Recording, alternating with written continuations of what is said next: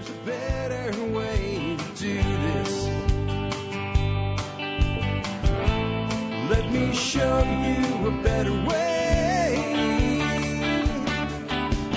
Hi, folks. This is Jack Spirko with another edition of the Survival Podcast. As always, one man's view of the changing world, the changing times, and the things that we can all do to live a better life. If times get tough, or even if they don't. Today is February 24th, 2014, and this is episode.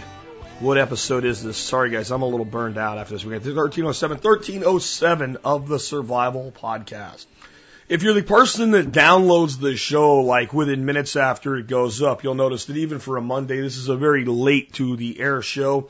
I'm tired, and you might hear in my voice, uh, I am also a bit hoarse.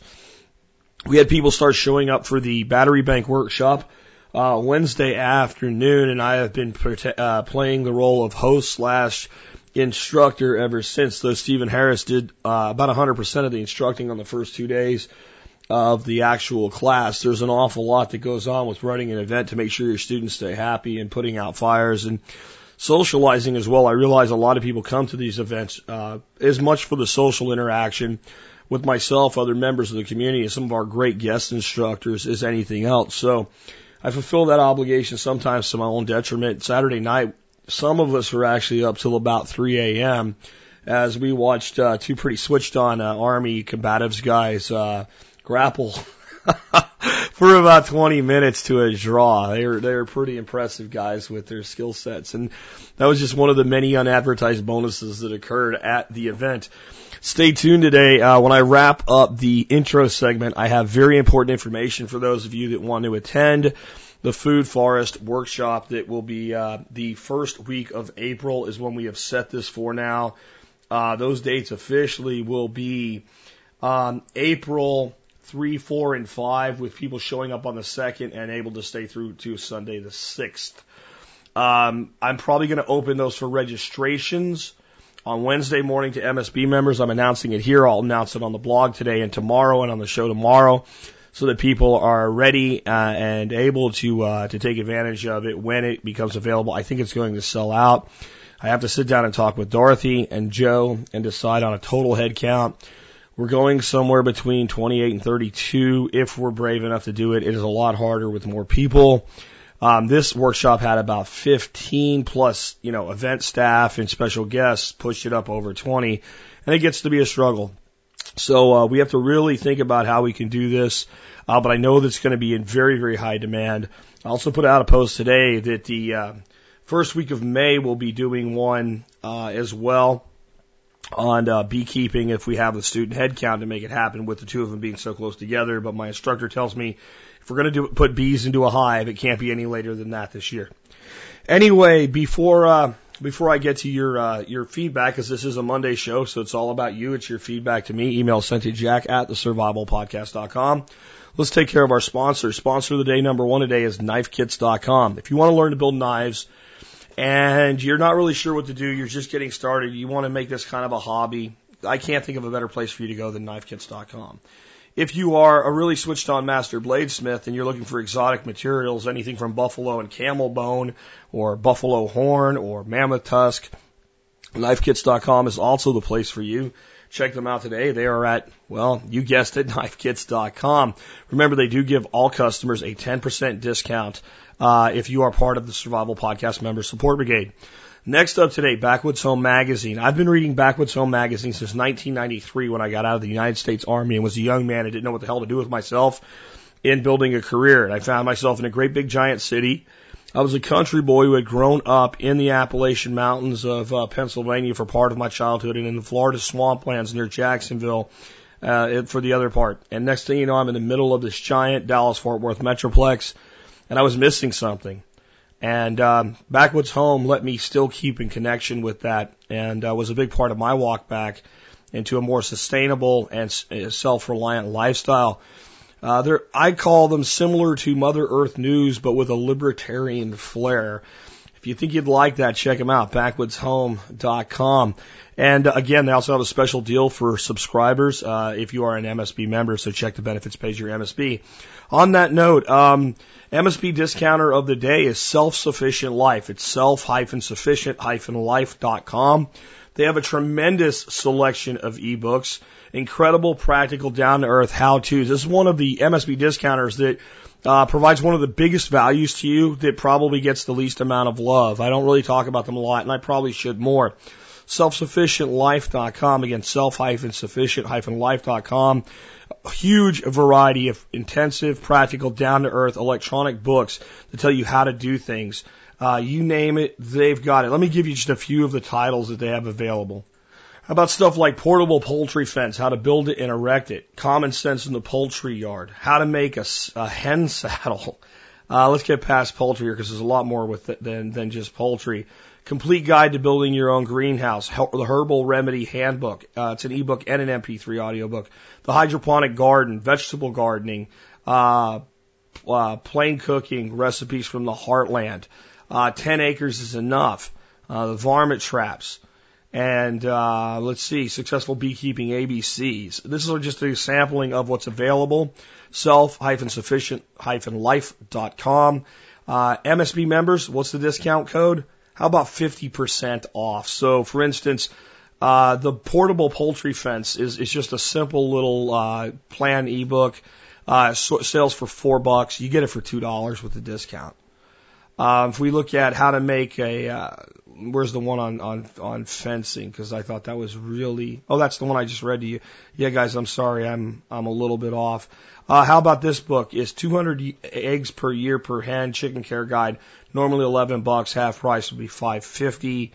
Um, guinea fowl, a guide to raising guineas, and I think a lot of you guys might be interested in raising guineas. 12.95. I don't want to fractionalize numbers in my current state.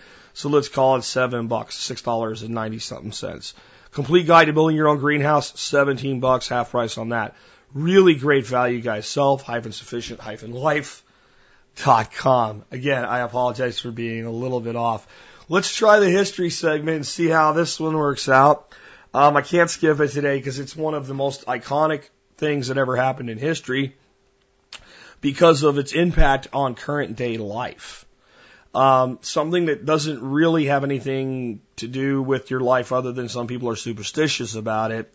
Yes, 1307 is the origin of the belief that there are unlucky things that occur on Friday the 13th. 1307, it is Friday the 13th and a bad day to be a Knight Templar in Paris. King Philip the Fair of France has a plan to retire his war debt. Just a few years ago, the Knights Templar lost their foothold in the Holy Land. Their defeats in the Crusades and rumors of sacrilege and sodomy have given the king his chance. The king's agents arrest Jacques, I guess that's Jacques actually, Jacques de Molay, the Grand Master of the Templars. He has attended a funeral in, as he attended a funeral in France. He and over 90 Knights Templar will be tortured for their confessions. The scandal will cause the arrest and trial of Templars across Europe. Only in Scotland will they find a refuge where King Edward II of England has a quote capture and release policy for the knights. In time, the knights will be disbanded and the king's debts will be re- repatriated, repudiated, and their progress uh, properties confiscated, all because they refused to approve yet another loan to the king of France. Alex Shrugs, who puts these together for us at tspwiki.com, says, from what I've read of scholarly journals, the charges were trumped up. This is not about religion, it's about money. Just as the expulsion of the Jews from France was all about money, the Grand Master of the Templars could not mount a defense for himself and his fellows. They were dead men walking. Uh, it also is the death of the sophisticated Templar's traveler's check, where you deposited your gold in Templar temple and received a money chit or a bill of exchange. You would present the chit to another temple and they would return its value to you in precious metal. It was a fascinating system and quite sophisticated for the time. I agree, and I think my take is that the more things change, the more they stay the same. Uh, people in power that want your money will take your money by any means necessary. Today, we use a little bit more sophistication than that. Typically, the government doesn't just kill you to take your money. Though we do have some reports out recently that told us things like you're more likely to die from being shot by a police officer than being killed by a terrorist. Um, so it does happen, but most of the guys doing that job are good, solid guys that, that don't want to hurt you. They're just out there doing their job. But, you know, we have a system that's put in place to divide us. But the reality is that today, still to this day, when the government wants your money, it takes it from you. And it takes it under the threat of violence at the point of a gun. That's what taxes are. If you don't believe that, don't pay your taxes. Let the government know you're not paying your taxes. See what happens. See if people that don't come to your house with guns point them at your face and either make you pay or take you away. The more things change, the more they stay the same. With that, let's get into uh, the main topic today's show. I want to talk a little bit about the workshop that's coming up. Again, I'm going to put the um, the workshop up for reservations with a deposit, and I'm going to release that Monday or not Monday, Wednesday morning at 8 a.m. 8 a.m. Central Standard Time, Wednesday morning, a post will go out. It will say, here is the page to sign up and book your seat at the class. The class will be a three day workshop. It will be taught by myself, Nicholas Ferguson, Josiah Wallingford, my, my intern, uh, uh, Nick, of, of course, of permacultureclassroom.com. And we're actually considering somebody else that we're not going to name yet in case they say no.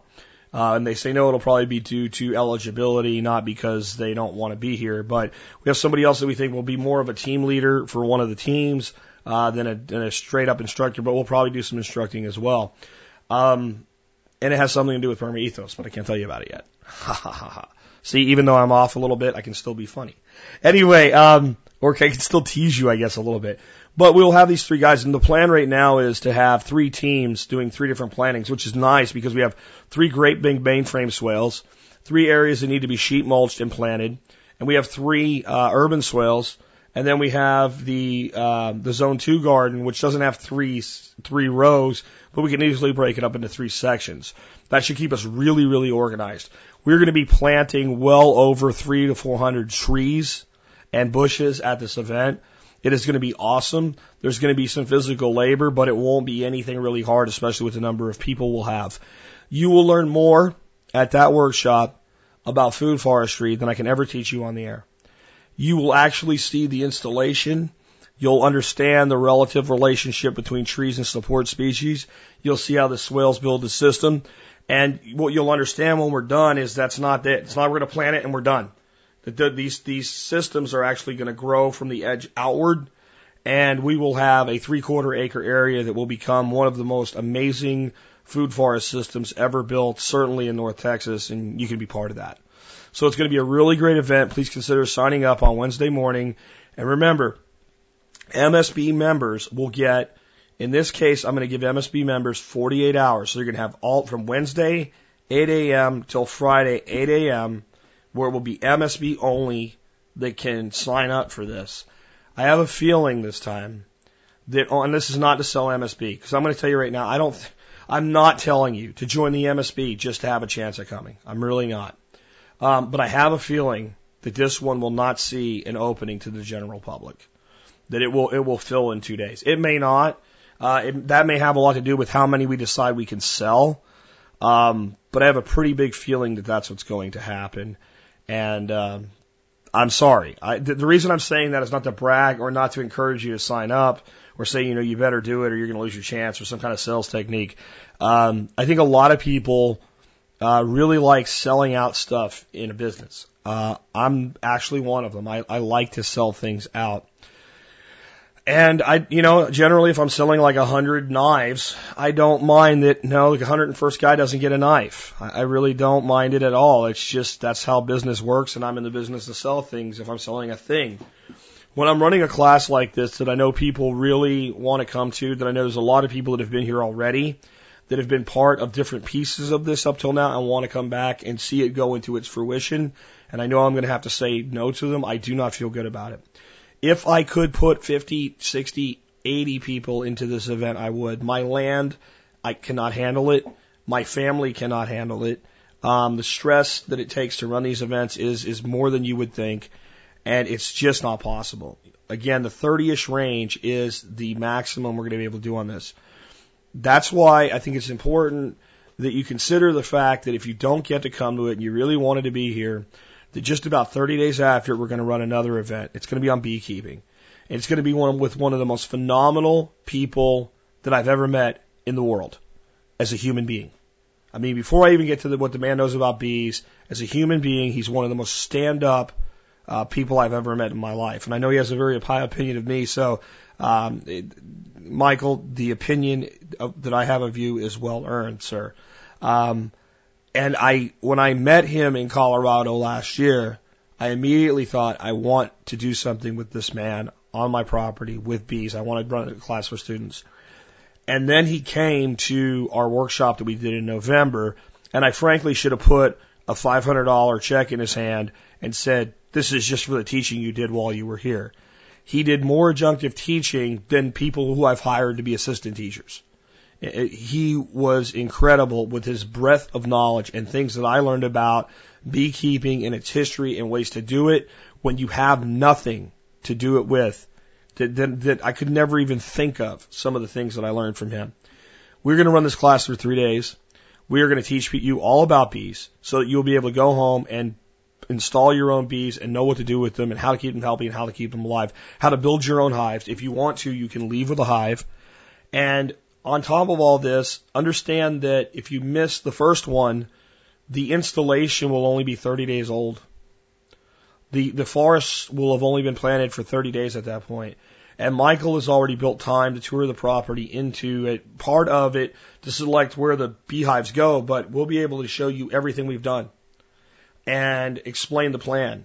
And it won't be the same, but you know, you'll get this incredible bee class and you'll get the experience of seeing this food forest in its infancy. Because this is probably the last event that the beekeeping one is likely the last event we're going to do until the fall. Because it gets hot out and it's summer and people are going to be sweating and uncomfortable and miserable. And frankly, I've got some really big dragons to slay this summer. Because I'm thinking we found a model that's even better than the model that I already gave out for Perma Ethos. Um, we have some people to talk to, uh, and I think it's going to work with them. And if it doesn't, I think that when I put out what we're going to do, we're going to have a waiting list of people that want us to do it with them. Uh, I think it, it, it seems a little slower, but it's actually a lot faster. I think it's a, a much more sustainable model than anything we've come up with. And what we'll do is give us a foundation to build whatever we want, wherever we want based on what the realities on the ground in each individual area is. And I think it will take us to a national level a lot faster. But I'm not going to tell you what it is because TSP is not the Perma Ethos infomercial. But I'm going to have a lot on my plate. I'm going to have a lot on my plate this summer in addition to everything we're doing here. So uh, these two workshops will be for the, the spring of 2014, and we're probably looking into September ish to October ish before we do any more this year.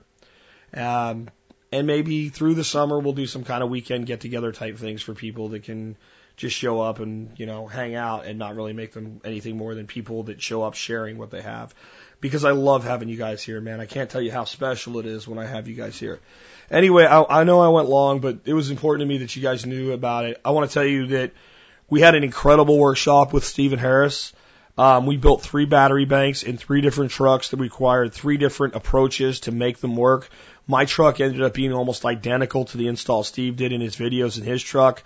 Another person used a winged box that had two lids that came out from two different ways, so that required modifications and thinking a bit differently.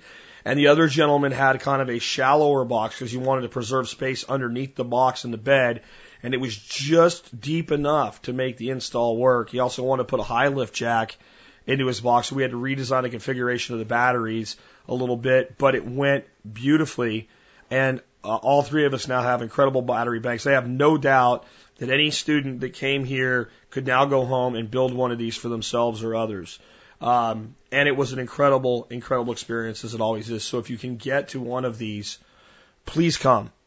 Um, I love having the people that have been here before back. It's kind of special that so many people come back so much because um, I know it's an investment of time and money. But I like bringing new people into the fold. This is like a private club. It really is. The relationships are amazing. One member of our audience uh, that came to one of our shows lost a job. He's now part of the private Yahoo email list just for people who come here. He posted he wasn't going to be able to come to this one because he was, you know, without a job. And that's not a time to be traveling and spending lots of money. Um, within 20 minutes, he had three people offering to help him find a job where they were at and relocate. It's cool. That's all I can say, man, is it's cool. Something else happened um, that left me with uh, words, uh, no words to say. Uh, I was presented with uh, an AR-15 custom built by Ivan Loomis of Ivanco Incorporated uh, at iccustoms.com. Uh, a review of the of the AR will be coming. Uh, I was presented with with the a, a lower, just an amazing custom built lower, um, and an upper in 5.45, uh, along with an upper in 5.56. Um, I, I, I still have very few words to say that um, someone uh, thought enough of what we do here to present that to me, uh, hand built again uh, by Ivan himself, uh, Ivan Loomis, again of Ivanco Inc., and uh, just absolutely gorgeous. I'll get out a video this week just showing you a little bit about them, not actually the review that, you know, I feel obligated to do now. I've actually talked to Bryan over at ITS Tactical, who is the master of doing reviews and, and, and to giving me a little bit of help with uh, the review of the this uh, this uh, weaponry because it is so absolutely amazing. And uh, it was just a, a, a big thing at the end of it. We had a lot of other stuff go on. Uh, Chris Starr brought uh, two Harris's hawks, a juvenile, his bird Scarlet, who's a really great uh, hunter, uh, but a mature bird, so people could see what what the adult pattern difference was, along with a an, an, an owl an owl hawk, I guess is what it was called. It was an incredible bird, beautiful, gorgeous bird. Uh, and we had a lot. Bryan Black from ITS was here. We had a great barter blanket experience. So again, if you could make it to any of these, uh, man, we'd love to have you out and be part of kind of the Insiders Club at TSP. Uh, with that, let's get into, uh, again, I know I went long there, and for some of you, that's not what you tune in for, but that's why they make a fast forward button for you. Uh, I want to start out with our first uh, email that came in today, and uh, it was uh, it was something that you know kind of hit me two different ways at the same time. Uh, this comes from David. David said, "What is the Jack Spirko no BS version of this? This is in my yard. This is happening. This is my yard. It's happening, and I don't like it. What can I do about this? Help, please, David." So this is in Southeast Florida, and it's called 750. Seven counties in 50 years. The Southeast Florida Prosperity Plan. Um, here's the website's description of it. 750, seven counties, 50 years is a blueprint for growing a more prosperous, more desirable Southeast Florida during the next 50 years and beyond. The plan is being developed to help ensure a vibrant, resilient community and stewardship of fragile ecosystems in what is quickly becoming one of the world's most important mega regions.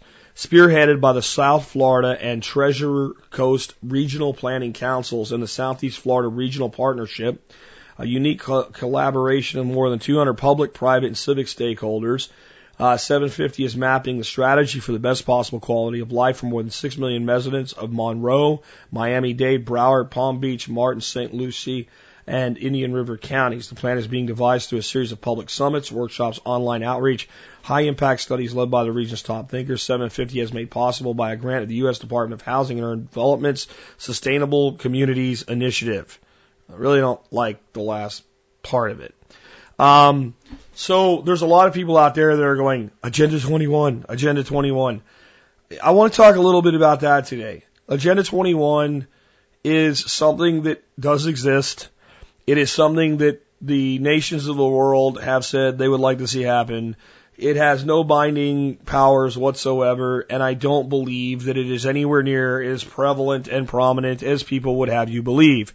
There are people who think that if a city decides to put in a bicycle path that connects a major metropolitan area to a suburban area that would allow commuters to safely bike to work. That's Agenda 21, man. They're gonna, they're gonna kill us all. And that is stupid. Stop being stupid. And I'm gonna tell you today why you have to stop being stupid about this.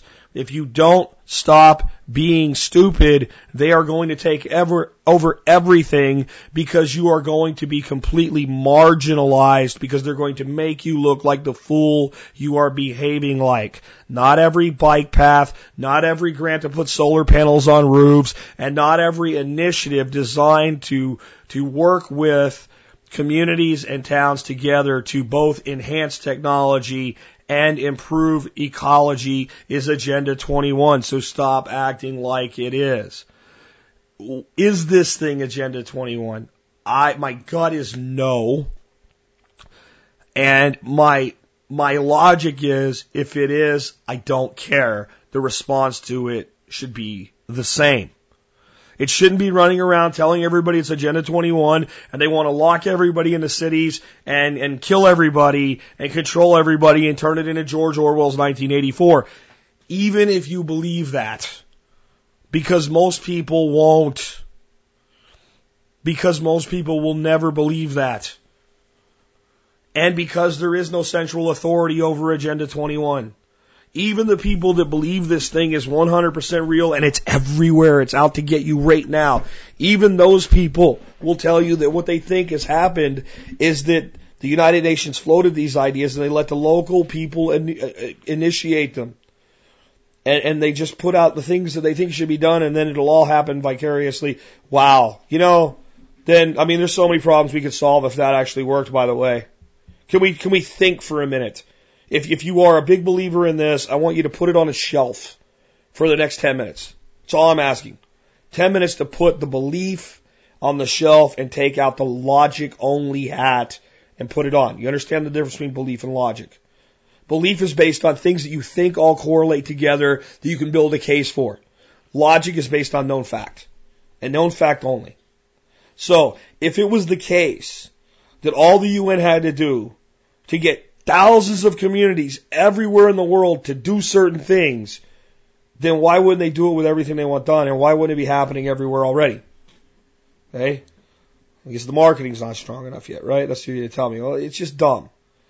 Um, the website itself actually mentions Agenda 21, and apparently a lot's been lathered up down there about Agenda 21. And I do believe that Agenda 21 got used as a political football in the last election to try to scare people away from Barack Obama and other Democrats. I don't like Barack Obama and other Democrats running for office, but I also don't like most Republicans running for office. Uh, if I had my way, there'd be almost no government whatsoever. Um, I would tell you that I personally believe the only role of a just government is the preservation of individual liberty. That's it. That is the only role government should be playing in society is the preservation of individual liberties. That's it. Nothing else. So obviously I'm not the politically motivated individual. But this is a place where if this is happening in your backyard, you're going to need to be. Yep, you're going to have to be very politically motivated. You're going to have to be very in charge. You're going to have to stay on things. You're going to have to evangelize because if you don't, very, very bad things can and will happen because of initiatives like 750. Not because it's Agenda 21. Because all government sucks. Okay? All government sucks. Every bit of government sucks. The entire concept of government beyond the preservation of individual liberty sucks. Taking people's money against their will sucks. Shooting people in the freaking head because they don't do what you want, even when they're no threat to anybody else, sucks. It's immoral. But we live in a world where it exists. And those of you in the anarchist community that are like, we shouldn't do this, and we shouldn't do that, we should never do anything at all, you live in a world of all or nothing, and you know what you're going to get in the end? Absolutely nothing. And when stuff like this happens in a community, it can actually do a lot of good in spite of the fact that I wish it didn't happen at all. The reason I have a problem with it is you're taking money from people to make it happen. This grant, the government should never be able to use the word grant. Just like they shouldn't be able to use the word revenue. There's no such thing as a government grant. Not a true grant. A true grant would be money willingly given to someone who you believe deserves it. And in order to give somebody that money, you would first have to believe that you had right to and ownership of and fairly came in to that money or you're not giving a grant. You're giving away money you stole. It's theft. The government should have to call a grant stolen money given to you with no strings attached because that's what it is. A real grant would be if the Jack Spirko Society raised money for the furtherment of the teaching of skills to children in America, and we said, we are going to raise money. And we are going to take that money and find a school that's doing this, and we are going to give them the money, and you have given us money by your own free will. We have taken it through our own free will. We have chosen somebody through their own free will, and we have given it to them and there will be lots of other tax dollars spent on this. So make no mistake about this. I don't like this overall. Yet I know that even things that are wrong can have positive attributes. And not draining swamps is a good idea in South Florida right now. We've drained enough swamps. Not doing further damage to our ecosystems is a good idea right now. We've done enough damage to them. This is a major collision of technology and civilization and the ecological well-being of the area in South Florida. Period. That is an issue. That's part of what these people say they want to do. But this is what will happen. Oh, you can't have chickens because chickens poop and they contribute waste to the runoff. Okay? Ignoring the fact that a lot of this area is preserved in huge refuges so millions of birds will come poop in the water. So this is a place where political activity is going to be necessary. Let me read you a little bit about what 750 says about their non-relationship with Agenda 21. 750 and Agenda 21 are apples and oranges. 750 and Agenda 21 are completely different. But some people are trying to create correlations between them mostly for political reasons. Others are downright confused and projecting their fears of Agenda 21 onto 750. They are making all sorts of assumptions and we all know what happens when we assume. In either case, these naysayers are doing more harm than good by disseminating information and trying to stymie the process that actually represents the best shot everyone in Southeast Florida actually has at getting what they really want and need, a voice in the future from their community, for their communities. First, let's be clear about what Agenda 21 is. It is a 20 year old non binding United Nations agreement with global goals for the 21st century that was signed by the United States and many other countries. Just about everyone that we've asked agrees that it is, this 300 plus page document contains many bad ideas, despite whatever mix of good intentions they might have been. Agenda 21 was largely ignored until recent national election, when it was used as a tool to try to rally and support against the Obama campaign. Opponents of Agenda 21 say that if wholly implemented, Agenda 21 would result in a totalitarian military state similar to George Orwell's 1984 or Glenn Beck and Harriet Parke's new novel, Agenda 21. Both novels depict oppressive states with censorship and surveillance, forced labor, terrible living conditions, children taken from their families, zero religious freedom, relocated populations, and a lack of private land of ownership. Those who have engaged with 750 recognize that none of this has anything to do with 750. Look at the facts. Comparing 750 to Agenda 21 is like comparing apples to oranges. Let's be clear about what 750 is. It's a process for producing a new plan currently being collated based on the input of the public to help enable each of the seven counties in southeast Florida to help guide future investment in the region. Let's nip this in the bud, the wrong rumors, and there is any kind of link between 750 and the United Nations is unfortunate that some people are spreading these nonsense rumors in order to further their own political agendas and that some people are paying attention. 750 is a local initiative made possible by a federal grant. Uh, let me reread that with the Jack Spirko version. 750 is a local initiative made possible by the theft of of, uh, of money by the federal government given to us in the form as a gift against the will of the people who it was taken from in the first place. It is entirely under local control. The plan has no enforcement mechanism other than simply providing good ideas for people to consider in the future as they plan their communities. I'm going to stop reading. This is what I'm going to tell you. This is what people in government that are genuinely good people do not understand. Let me read the thing that they said about Agenda 21. They're talking about the two novels, Orwell's 84 and Beck's, uh, Beck's uh, sponsored novel, Agenda 21. Both novels depict oppressive states with censorship and surveillance, forced labor, terrible living conditions, children taken from their families, zero religious freedoms, relocated populations, and a lack of private land ownership. Let me tell you something. Those books don't depict that because of Agenda 21. Those, those books depict that because government unabated results in those things, period. I don't care if it's environmental. I don't care if it's business. I don't care what it is. This is what government does.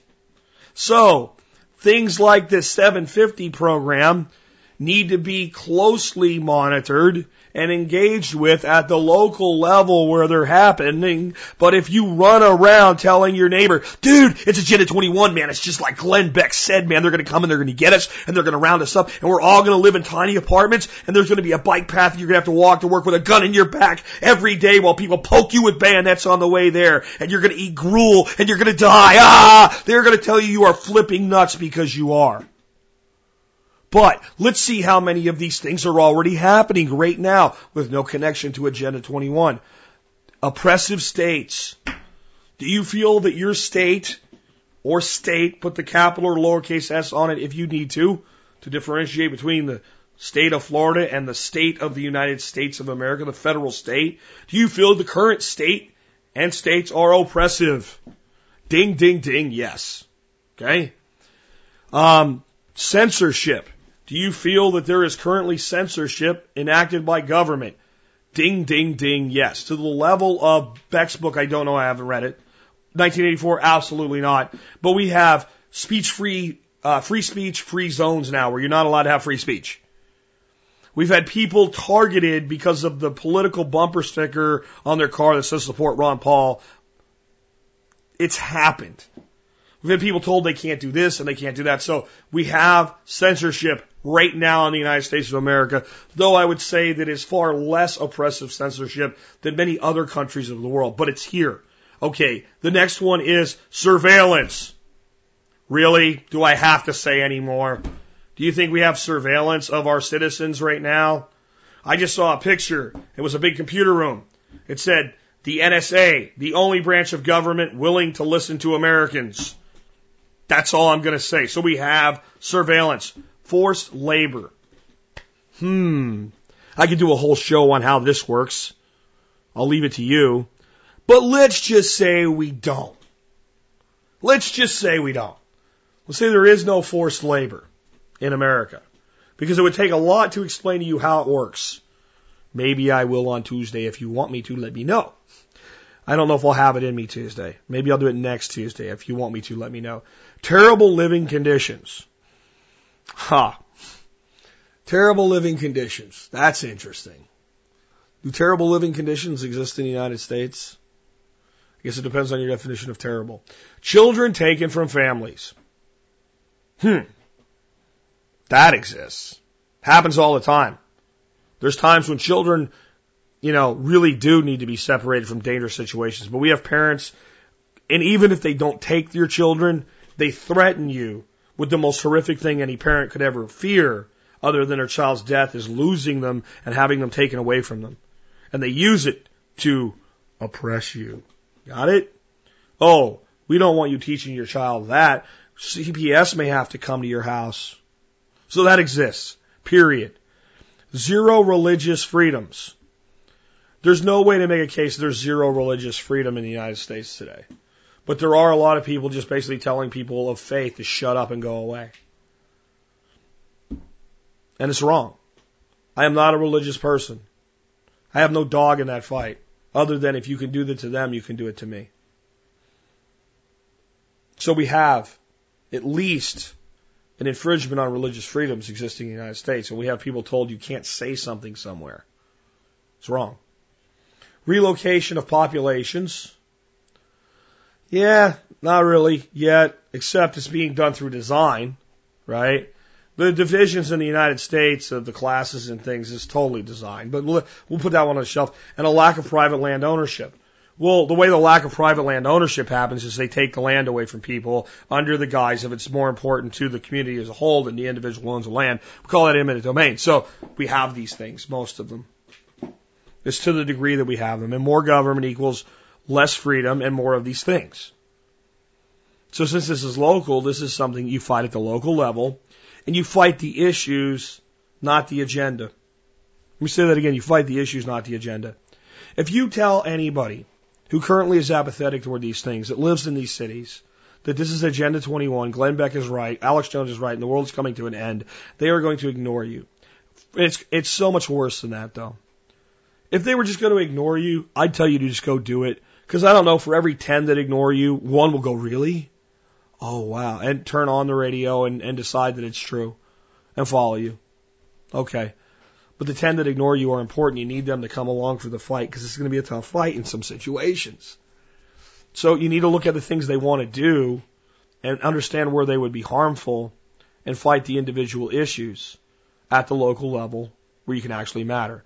The bullet point for this segment of the show reads as follows. When to be political only when you can make a difference, that is when. Well, this is a time. I think you're wasting your time voting in national elections.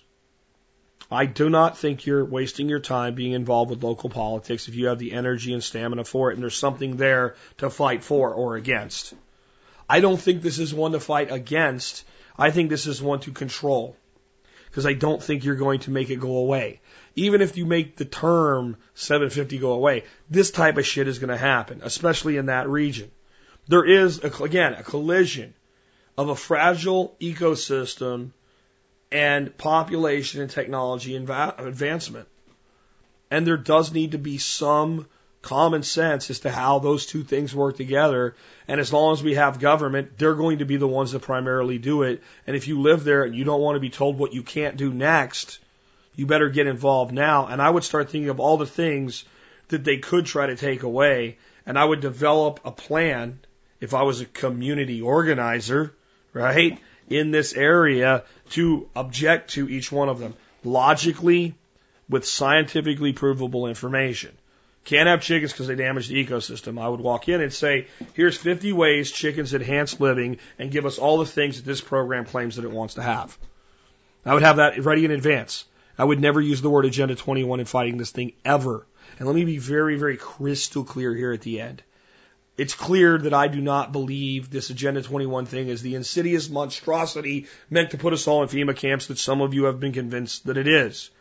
Even if I agreed with you 1000%.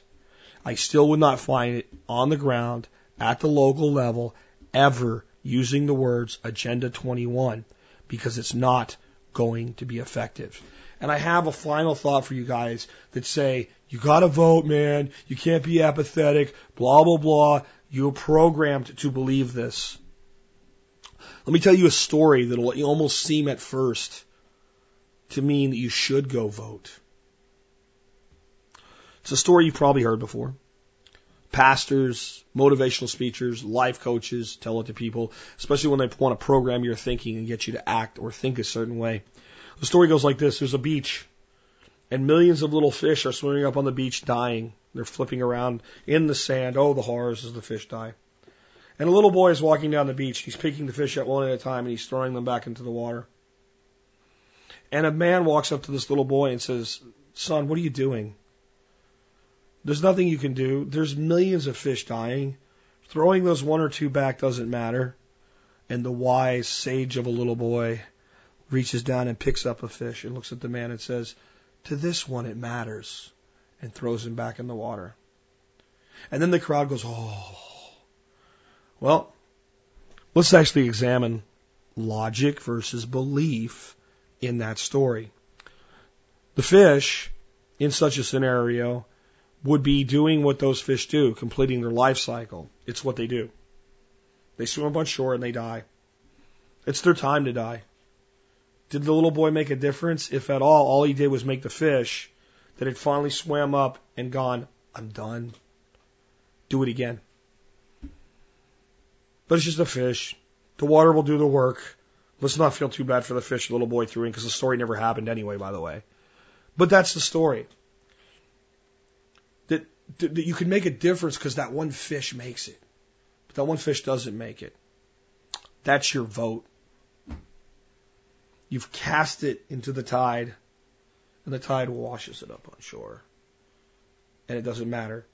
That little boy has made as much a difference by throwing that grunion back as you would make if there was a mass grave about to be buried, people that were killed, you pulled one out, put them on the side, and said, to this one it matters. It doesn't. It might make you feel good. You might even be able to do it in a way that made you believe it mattered. Like, he won't be buried in a mass grave. I'll bury him in another place. But in the essence of your vote, you've pulled him out. As the bulldozer is rolling the dirt over the mass grave, somebody else kicks him back in and buries him in the dirt, and you still say, to that one it mattered. That's your vote at the federal level. At the local level, you can make a difference.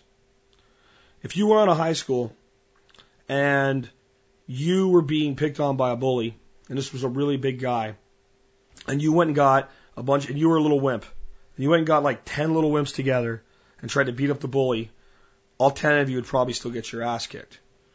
So if you were smart, you'd go get 10 really big guys that the bully doesn't even want to fight. Because the bully knows he's outgunned now. Well, at the federal level, you're the wimp. The people that need to be standing up to the federal government are the states. But at the, at the state level, you're still the wimpy kid. The counties and the cities and the towns need to be flipped around because they're doing the worst oppression right now on individual rights. They're the ones actually in the way of perma ethos right now, not the federal government, believe it or not, other than the whole funding thing issue. They're the ones in the way. The local people. They should be the champion of liberty. There's less people there. The people that vote and make the decisions are the ones next door to you. You could have went out in the last election I don't care which way your state went. I don't care which way you would have voted. You could have gotten everybody in your neighborhood. And if at the end of your neighborhood you got one more person to get everybody in their neighborhood, and that was done two more times, and all of those people voted for whichever one of the two Ascalon candidates you think were going to win, it wouldn't have mattered. But if you do that in a local election, you change everything. You can change everything with that level of activism at the local level. And to my friends in the anarchist community that say, well, you're still exhorting your will on other people, you better get a clue. You better get a clue. You better get a clue that we're not going to go from this edge of Orwellian world that we already live on to a stateless society in a single move. To get anywhere close to a stateless society, we're going to have to first go to a constitutional society at which point we'll have to decline into a pre-constitutional libertarian society, and from there maybe someday the dream of people actually just living without the oppression of the state can happen. Maybe, maybe not. I don't know. We've never tried it, so we won't know until we do. But we will not go from A to Z. There's a lot of letters in between the two. And preventing the further advance of tyranny and removing restrictions and laws and stopping government from spending money it doesn't have are all steps in that direction. And until we start to do those things, we're never going there. You can live the ideals in your life to the best of your ability. And you can circumvent the system where and wherever you can, and you should. But in the end, if you actually want to change society, you have to do more than just show people how to live. You also have to fight the battle, and you choose how you fight your battles. I'll probably never fight the battle heavily politically. It's not my strength. I'll fight the battle by teaching people what the hell liberty is in the first place so they know when they're losing it. And then they'll choose how they'll fight. Whether it's through taking their family off grid and controlling their own lives and what they eat, or going down to meetings and public summits and things like this and saying, government is what it is, society is what it is for today, but I am going to influence things where I can. And at that level, your voice and your vote can matter. But you have to do more than show up and vote. If that's all you do, and no one's doing the fighting part, then your vote once again still doesn't matter. There's still a shitload of people in Dade County, Florida. A shitload. And one vote is a lone voice in the wilderness that nobody hears or gives a shit about. Unless it's backed with action, education, and information. And again, even if you believe that this is a epitome of Agenda 21, do you want to be right or do you want to win? Do you want to be right about using the words you think need to be used or do you want to be effective and have a chance to win? If you want to go around spouting things that no one will listen to, keep doing it. And you can hang out with the people spouting off all the things about why we all need to burn less fuel because we're killing the planet through climate change. And some people will believe you and some people never will believe you when if you really want to change the climate, you need to change the climate at the local level, just like you do it politically. And what I mean by that is if we have a place where deserts are advancing, we can actually stop those deserts in their tracks.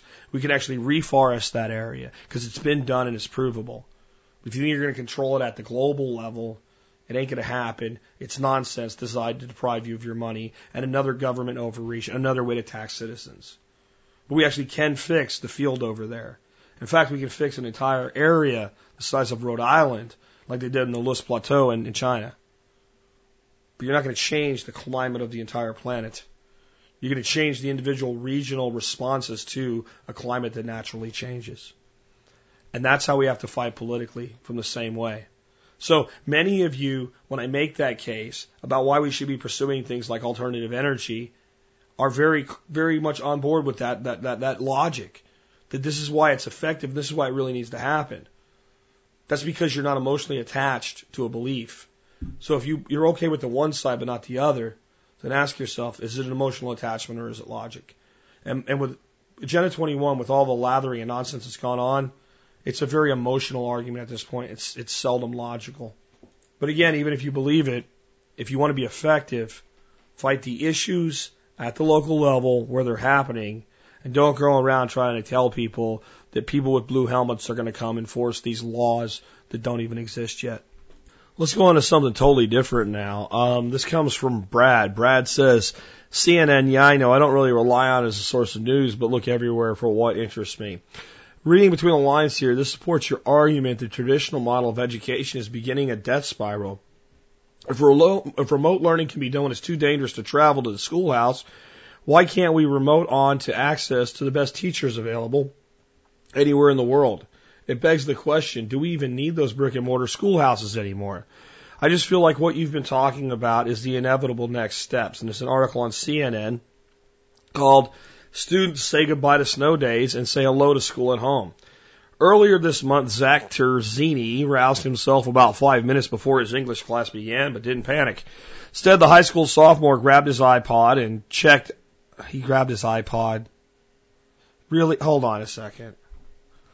Will you people at CNN please learn what the hell uh, uh, gadgets you're talking about? He didn't grab his iPod. He did not grab his iPod at all. He did not grab his iPod. grabbed his iPod and checked on the class discussion about the autobiography of Malcolm X without even getting out of bed. Eh, maybe it was an iPod. I doubt it though. A snowstorm, another one, had canceled classes in Pascack Valley Regional High School District in northern New Jersey but educators and students wouldn't be taking a day off. Before the snow fell, even before the official school cancellation call, teachers were prepped, parents were warned, and students had received enough assignments to fill a snow day. School leaders around the county are te- tearing up their calendars to cram in more teaching time after extreme numbers of weather cancellations. Some are eliminating holiday, holiday breaks and professional development plans, adding minutes and days to the school clock, or even cutting recess and opening school on Saturdays. But if you are trying something different, virtual school days that continue learning even when the staff and students are stuck at home. You can read the rest of it if you want to. I'll put a link in today's show notes. And the answer to what uh, Brad is asking is yes, this is this is proof that my model is what's coming. Because here's what's going to happen. You're going to get into a point where they're going to say that most schools in these at least more affluent areas that have some money and technology and every student has internet access is going to become normal. Like we're going to have to cancel school today because the pipes broke. Uh, log on and all your teachers assign you like you'll have an account for your school. I think a lot of students have this already. You'll be able to remotely access it. I know even when my son was in school years ago, we could check his grades, we could talk to his teachers by computer and things like that. We, they would post the assignments they had, so like you know you couldn't have a major book report that you don't tell your parents about until two days or one day before it's due and you haven't even started on it yet. They had all of that stuff, you know, going on already. And now you're going to have these kids that are like sitting at home doing their work. And a lot of kids are going to get on there and do their work and they're going to, like, mom's going to say, well, when you're done with all your work, you can go out and play in the snow. And a kid's going to knock all his work out by noon. And mom's going to go, you're full of crap, kid. Let me see what you did. And she's going to go, wow, you really did it all. Huh. You'd just be going to lunch at school, huh? Yep. Now I'm going to play in the snow because you said I could. Out the door. And then the parent's going to say, wait a minute. Why is my kid in school all day long to do what could be done in half a day? And the answer is because the school wants to control how your children think, and the school has become daycare. That's why. Your kid spends more time in school than he does with you in a modern day society. This is wrong. And people are going to realize, well, wait a minute, if you can, you, can't say this is good enough today, but not good enough tomorrow. So what'll start happening is, as more and more counties and cities and uh, school districts are strapped for money, they'll say, wait a minute. Running these schools costs money. Lots of money. What if we took kids over a certain age when it's reasonably expected that they could look after themselves and started running Fridays online? And we shut the school for one extra day a week. And then they'll get all the beanhead accountants with their abacuses. Oh no, they use Excel now. And they'll be, and they'll go, we could save a billion dollars. We don't have that. Now, as long as they have the billion dollars, they don't care about saving money right? But we can save a billion dollars. And the teachers unions will go da da da da da da da da da da da, and they'll say, wait a minute, you guys get paid a salary. Don't I mean you're gonna get your money. We're not gonna take it out of your. You get paid a salary. You guys get paid an annual salary. You're still gonna work on your little computer and tell Timmy he's wrong or he's right and red red X his stuff, red line it in Word or whatever, right? It's okay. You get to work from one day a week at home. That's all. The teachers' unions will go, oh, I like that. And some teachers will figure out I can automate like 90% of what I'm doing. And all I got to do is just sit there and I can pet my dog and watch, you know, the Today Show. And every time my computer goes ping, I can answer a question or give direction. I like this. And then they'll say, wait a minute. If we can do this four days a week, and it'll proceed from there. And parents will start saying, wait a minute, if we can do this, and the public schools say this is good enough. Why can't private institutions use this model too? And why can't my son or my daughter be home five days a week? And they'll find out, well, gee, you actually already can do that. And basically the schools just admitted that it's possible and that it works and it's valid. This is just another part of the death spiral. Public schools using virtual education, not just for homework, but for running school while it's out and counting as a full day of education. You've just admitted that it works.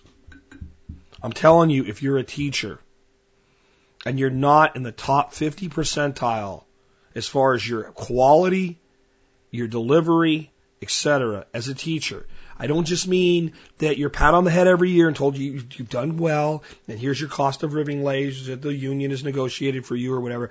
I mean Flat out, if you're not in the top 50 percentile of students or of teachers, you're just not in any way going to survive this shift. Sorry, I had a little interruption there. Anyway, it, this is just a better model. It's absolutely possible to do these things. And if, but, but if you're not one of the best teachers, it's not going to work for you. Because now a teacher can handle twice the class size. We only need half of you. Oh, by the way, a lot of kids are going to go completely outside the system and not need a teacher. They're going to need a mentor or an advisor on specific subjects. And, and probably one person could handle a hundred self-motivated kids like that. So then we really need like one out of every four of you when we look at that model. But they won't all be in that model, so there'll be room. In the end, I think that in 10 years, based on the per capita, the total population, in America relative to the total number of teachers, 50% of all teaching jobs in conventional education, K through 12 and university will be eliminated. Eliminated.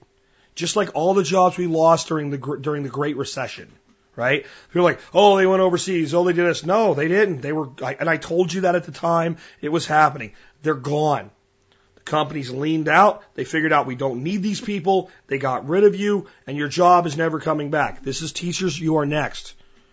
What precedes the, the cleaning out of an industry is the industry having a financial catastrophe.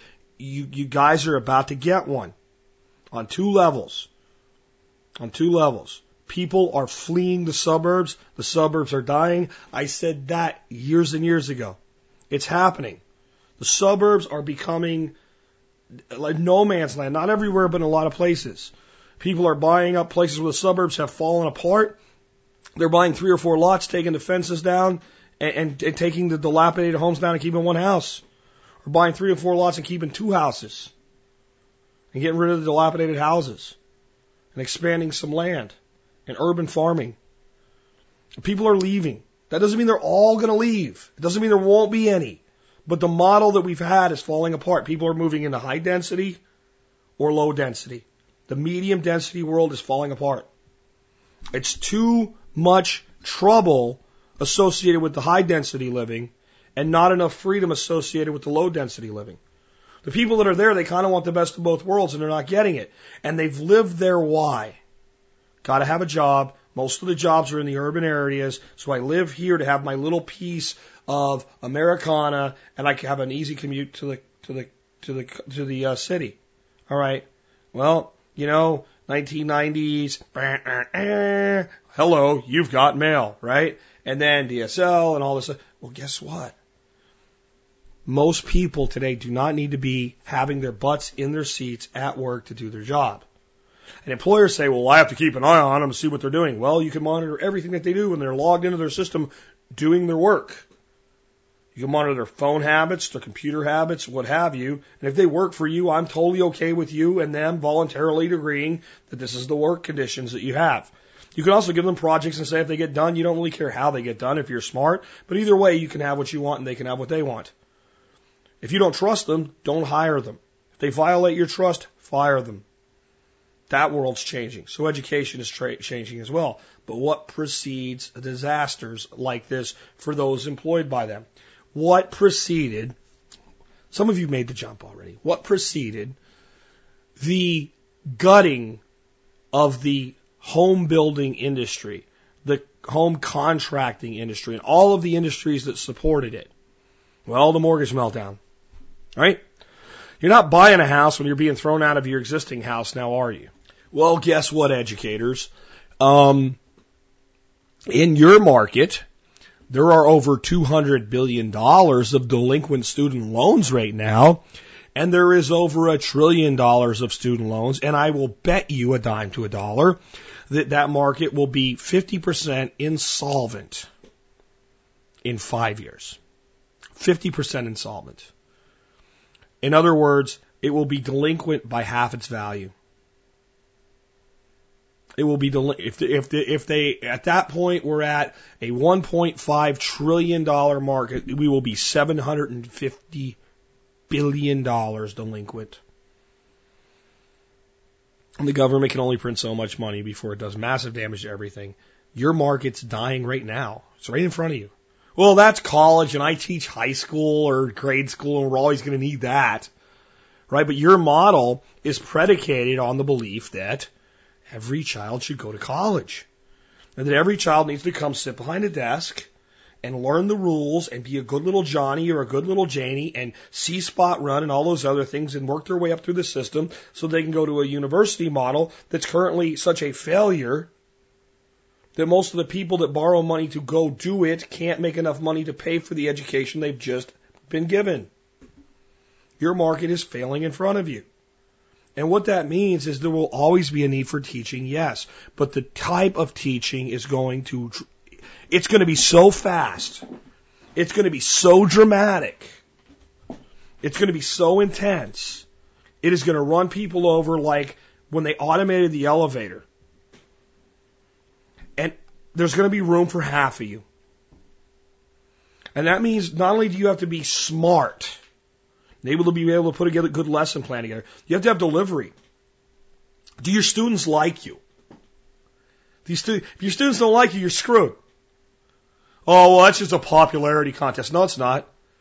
I had some of the most demanding teachers that that were in my high school that I specifically took their courses. They were tough, but I liked them because they were fair and they were damn good.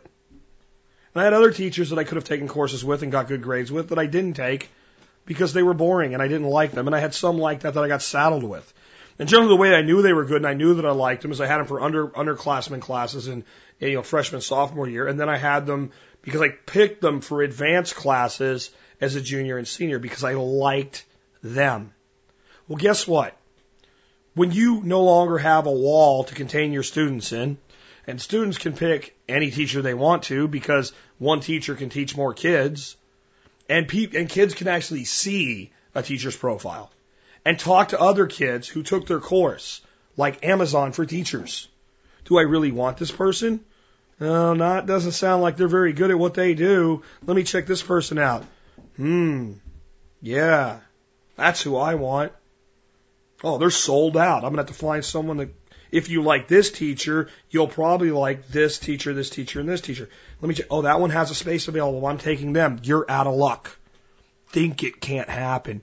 It, the denial is the denial phase is coming because right now what's happening is the ignoring phase. No one in education is paying attention to this shit. No teachers union is telling you right now, teachers, that this is coming. But next what's going to happen is these little test beds are going to happen, and then there's going to be denial. And then you know what comes after denial in the five stages of grief? Anger. Right? Yes, first we deny it's not happening. And then we're going to get very, very angry teachers and teachers unions talking about destroying the fabric of education and the cultural benefits of traditional education and how valuable it is and how we're going to do away with what the very fabric of what makes us as modern humans and Americans special and they will be very, very angry. And then comes bargaining well, maybe we could do this here and there a little bit and we could adapt to that, but we still need all the teachers, don't we? I mean, these people worked really hard in the past. They deserve a job and a raise. Come on. Depression. Stage four. It's too late. Things are moving too fast. It's not going to work. And acceptance. This is the new reality get with it or find something else to do. I'm advising you, if you're a teacher, to jump to stage five acceptance. There's no reason to bargain. You can't bargain with, with something this big. There's no reason to be depressed. If you're a shitty teacher, do something else. If you're, and don't think I'm beating up on teachers. Let me explain this. If you're a shitty carpenter, do something else. Okay? If you're a shitty auto mechanic, do something else. If you're a shitty computer programmer, do something else. Or get good, teach yourself to be better, and stop being shitty if you love what you do. And the odds are you can't possibly be shitty at something and love what you do. You might lie to yourself and say, I'm not really in this for the money, and I really love kids and whatever. You know, there's a lot of ways you can work with children without being a teacher in the conventional sense if you just love being around children.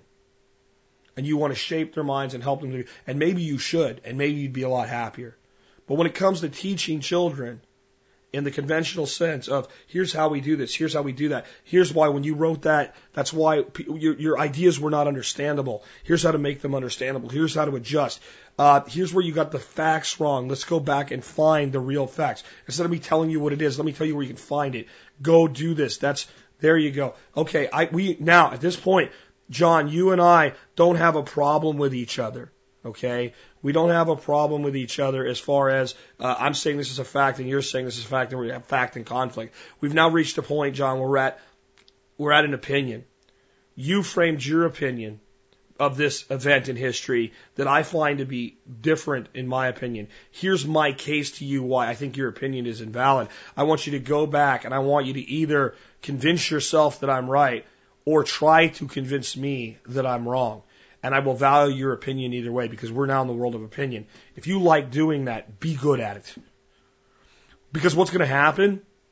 We're going to stop this crap about how underpaid teachers are and what we're going to have is a society where the best teachers make more money than doctors. And they should. And that mediocre teachers make a mediocre income because they should. And that shitty teachers have to find something else to do or get better because they should as well. And I'd love to see it in every industry in society. And the only thing preventing it, in my view, is government.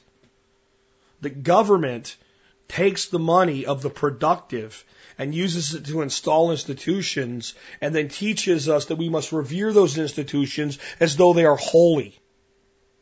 Whenever I say anything negative about teachers, I get bashed with how evil I am for doing so. But I don't get any logical reasoning behind it. No, I get how dare you when they work so hard and they spend their own money on Kleenex. And I have to tell you this. I grew up in a, a, a lower income, middle class family. And the whole time I went to school, I was never at a point like, damn, if I only had a Kleenex.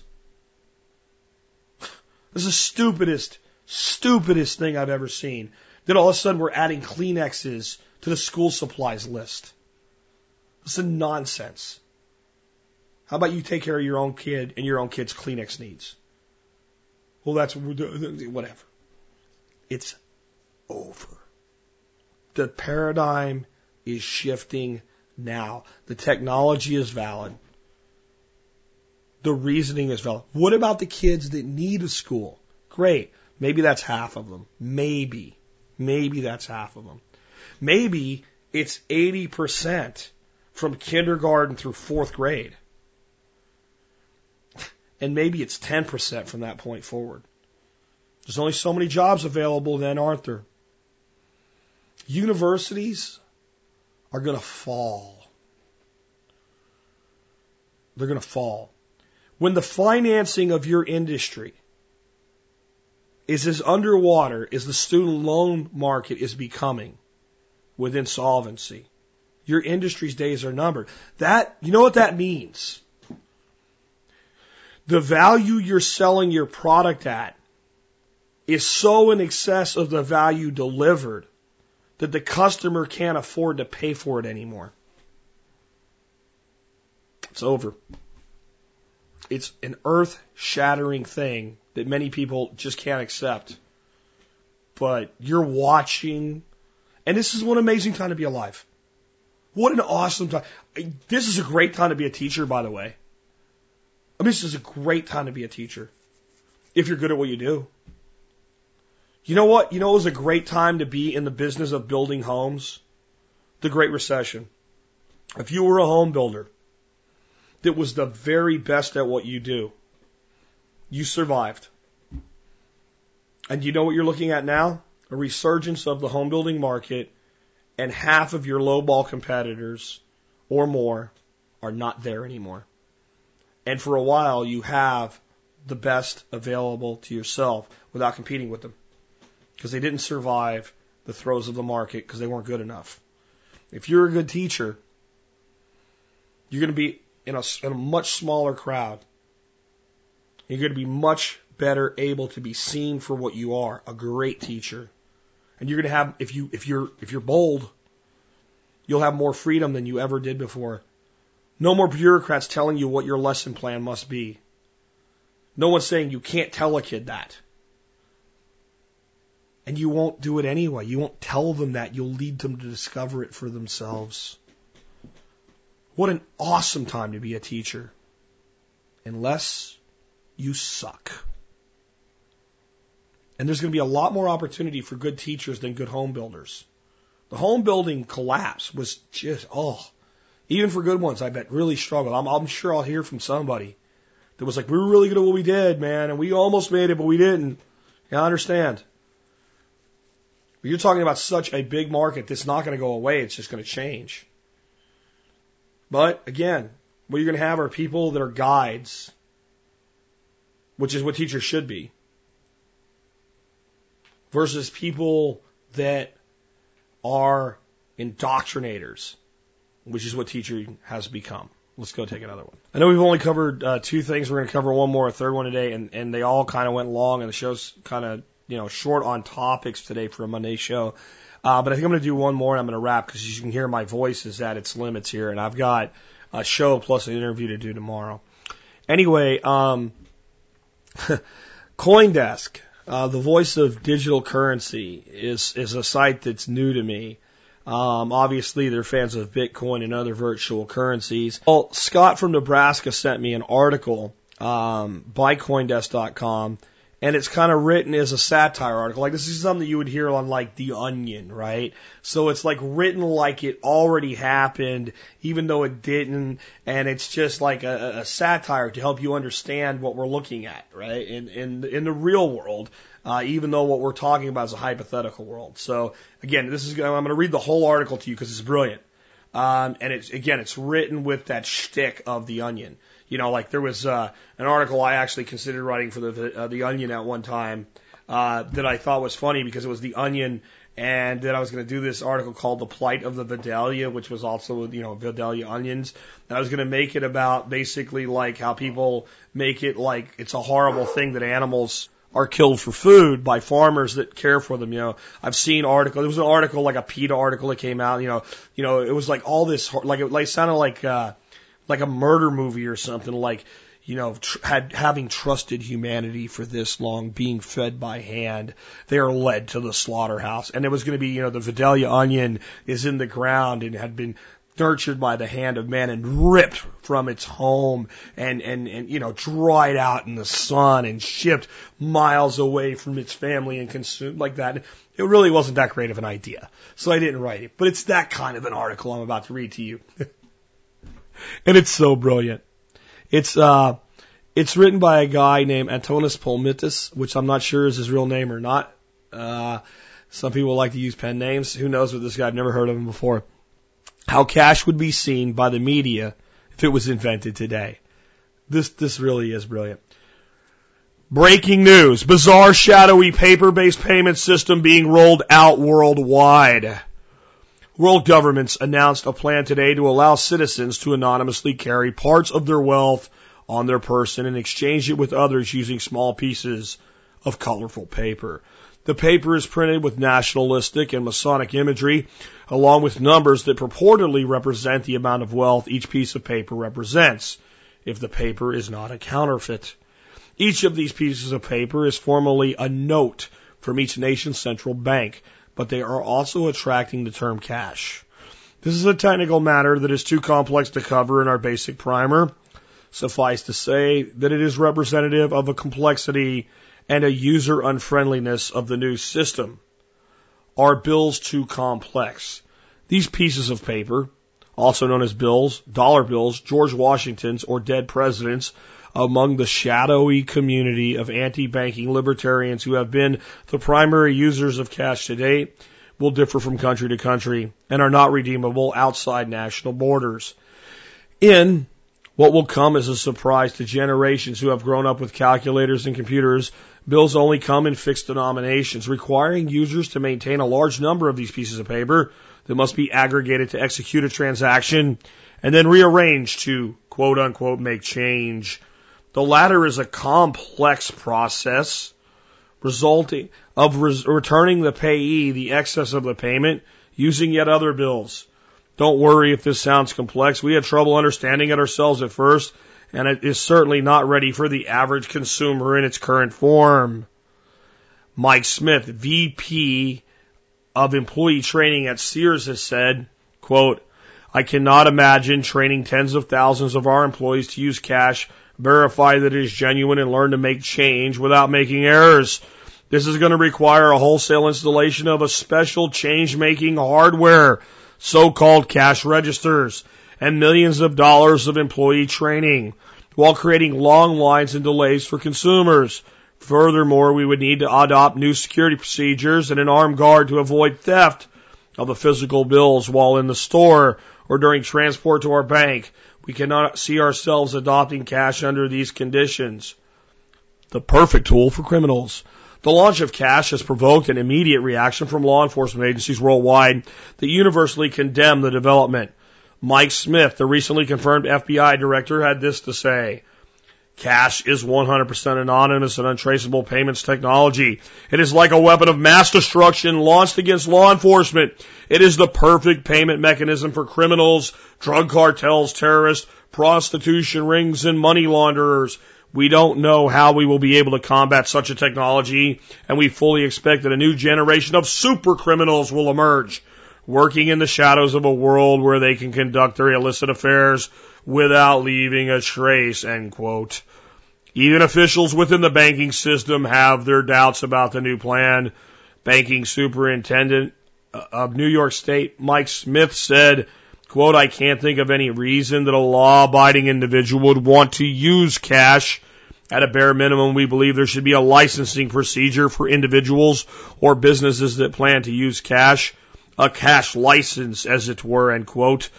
The license would limit cash to trustworthy individuals who keep detailed audible records of all their cash transactions in order to keep New York safe from criminals, he added. Others have concerns about forgery and counterfeiting. Quote, ultimately, even with all the fancy inks, cash is just a piece of paper. We fully expect criminal groups and rogue nation states to print fake cash in order to make profit or disrupt the economies of their enemies, end quote, said Mike Smith, an analyst at Stratfor. Quote, in the interim, we are certain that cash will trade at a discount to the real world given the risk and counterparty of accepting a forged piece of paper. No doubt cash is a huge step back from modern cryptography in place throughout our current financial system.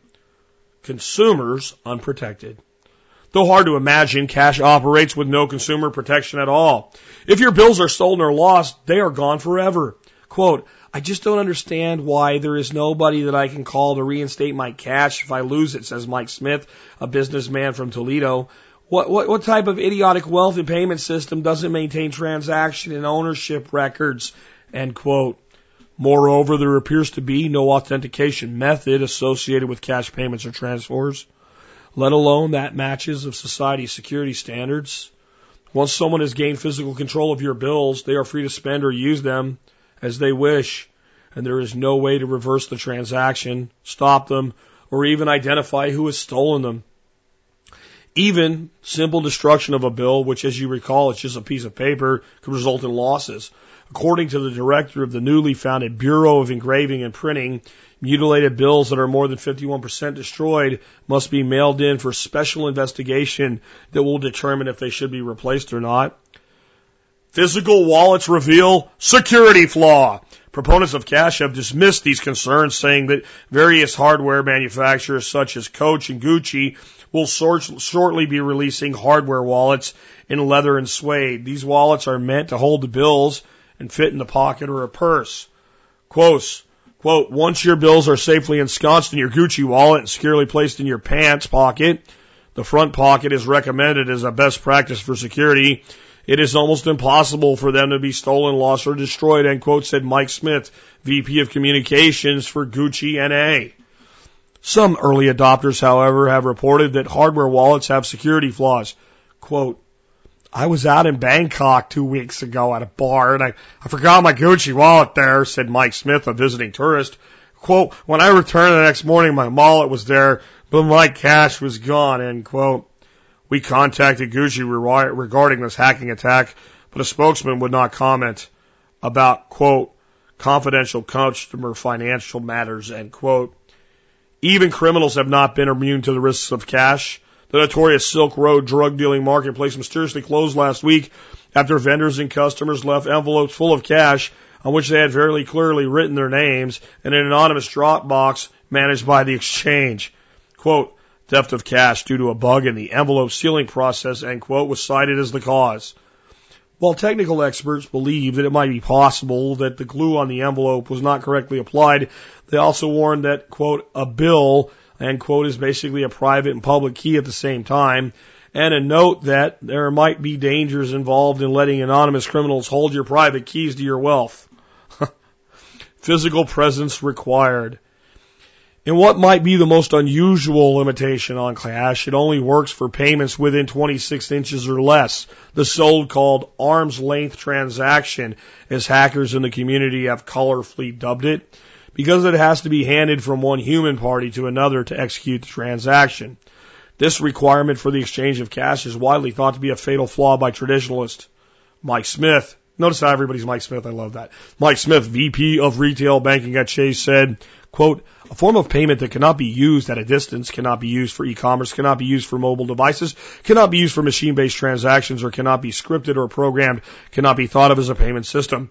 I will admit as a form of performance art, cash transactions are an amusing experiment, but this has no application in the real world of banking, finance, or commerce, end quote.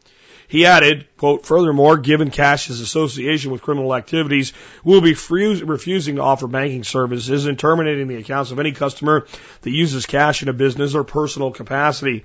It's the only way we can ensure we remain compliant with our regulatory obligations, end quote. Remarkably, if you attempt to use cash in a different country from the one that issued it, it will categorically be rejected. In order to use cash abroad, you will have to go into you have to go into dis, dissimulated points, usually in airports or certain banks, with limited hours of operation that will quote exchange and quote your bills for other printed others printed by the country you are visiting. These exchanges will have high fees, usually two to three percent of the exchange. Many of the tourists will see a loss of five percent of their cash or more on a typical trip just in these exchange costs seems to be extraordinarily high for what is ultimately an exercise in multiple, multiplication and division, a step backwards for economies. Economists are flabbergasted that lawmakers have allowed cash to be adopted despite their strong objections. A key policy tool for central banks has been the use of positive and negative interest rates to maintain economic growth. It appears this will not be possible with cash. Mike Smith, an economics blogger of the New York New York Times, said, "This is a sad day for macroeconomics. If cash ever catches on in any meaningful sense, it will reduce over our control over the levers of economic economy significantly by providing a mechanism for debitors to opt out of negative interest rates."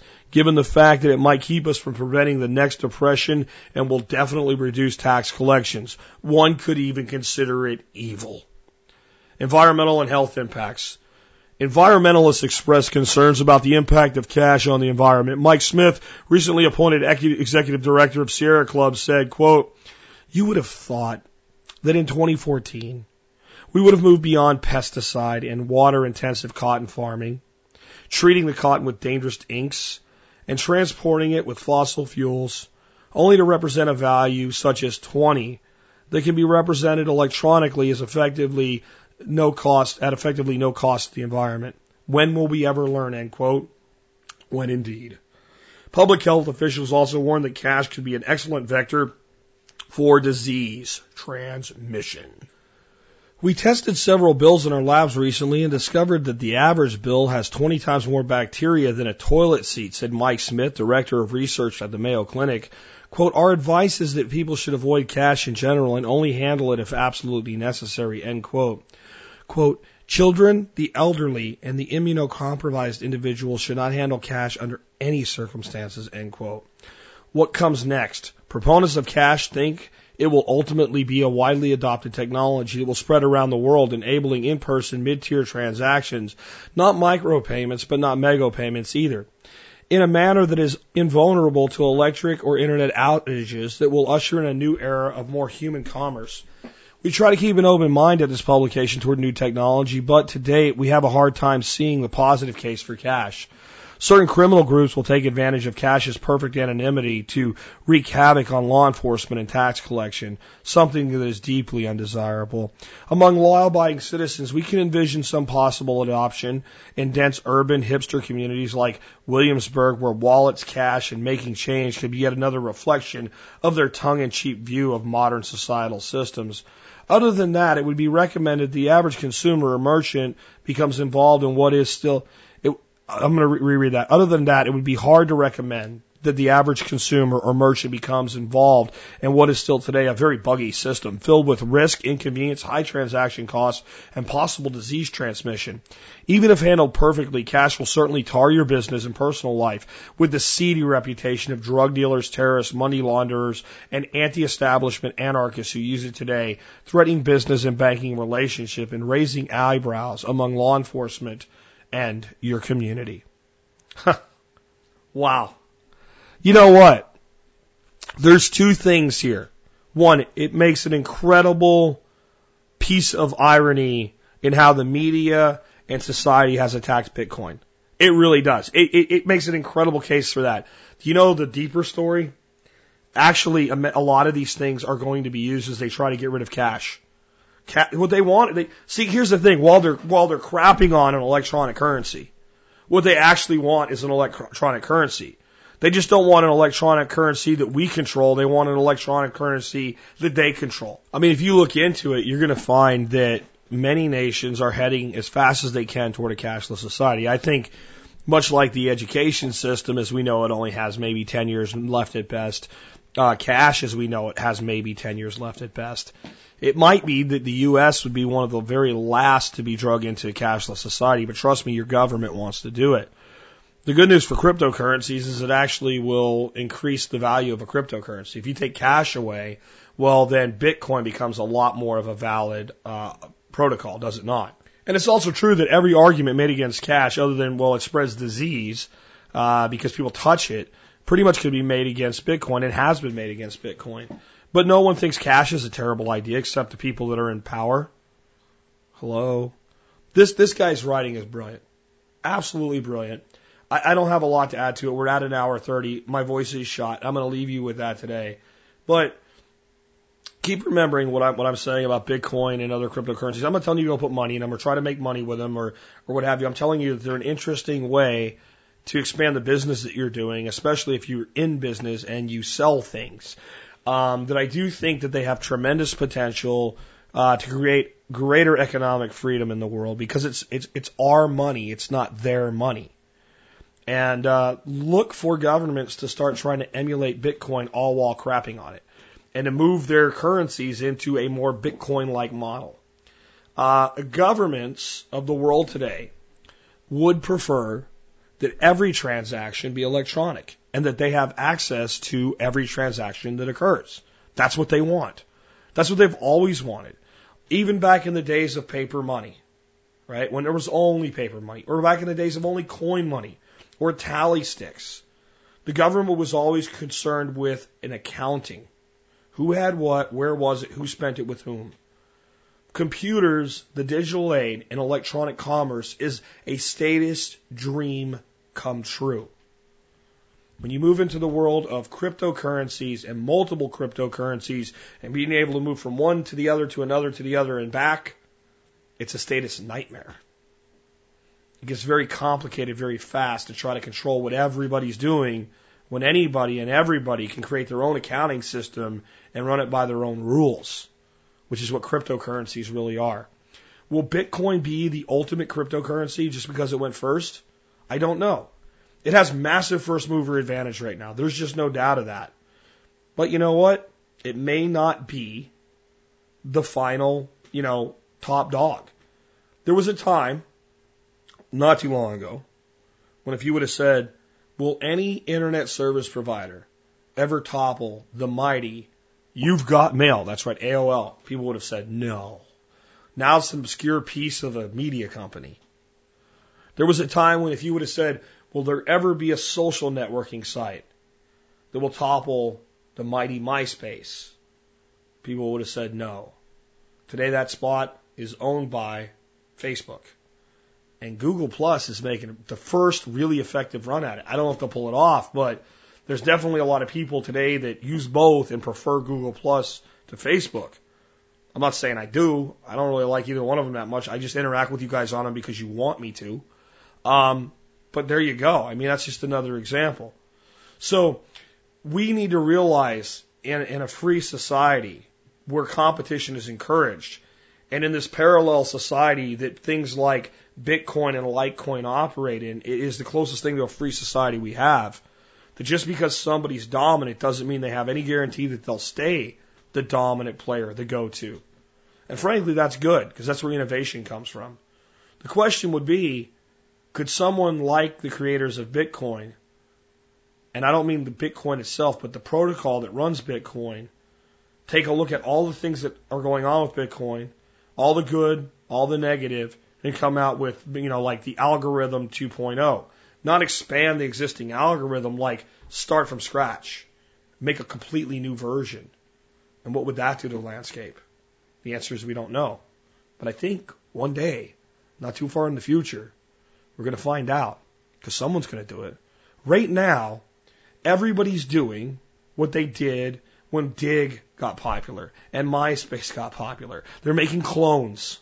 All Litecoin is is a Bitcoin clone, but we do this and this and this right? I mean, that's that's all it is. And the duck coin and dog coin and whatever else they've come up with, I don't I don't know, right? But they're all clones. Take the same system and you change the numbers a little bit. That's it. Somebody is going to do the next thing. And everybody will crap on it. Because many somebodies are going to do the next thing. But one or two will rise and society will move forward. And that is a good thing. There's a lot to be concerned with in our society. That's why we recommend having food, having an emergency plan, teaching yourself skills, growing your own food, taking care of yourself, being informed. But there's a lot to be optimistic about as well. Talked about a lot today, even though we only hit three major subjects. Hopefully, they've done a lot to help you expand your view of what's going on in society and what's coming. And teachers, I mean it. If you're not in the top 50%, get there. Get there tomorrow. Because tomorrow is coming damn fast. And with that, this has been Jack Spirko with another edition of the Survival Podcast, helping you figure out how to live that better life if times get tough, or even if they don't.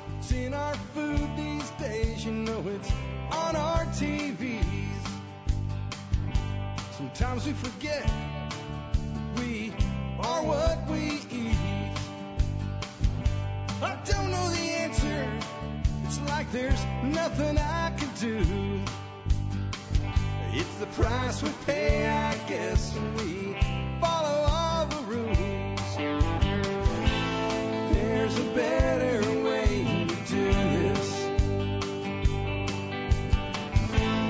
Let me show you a better way.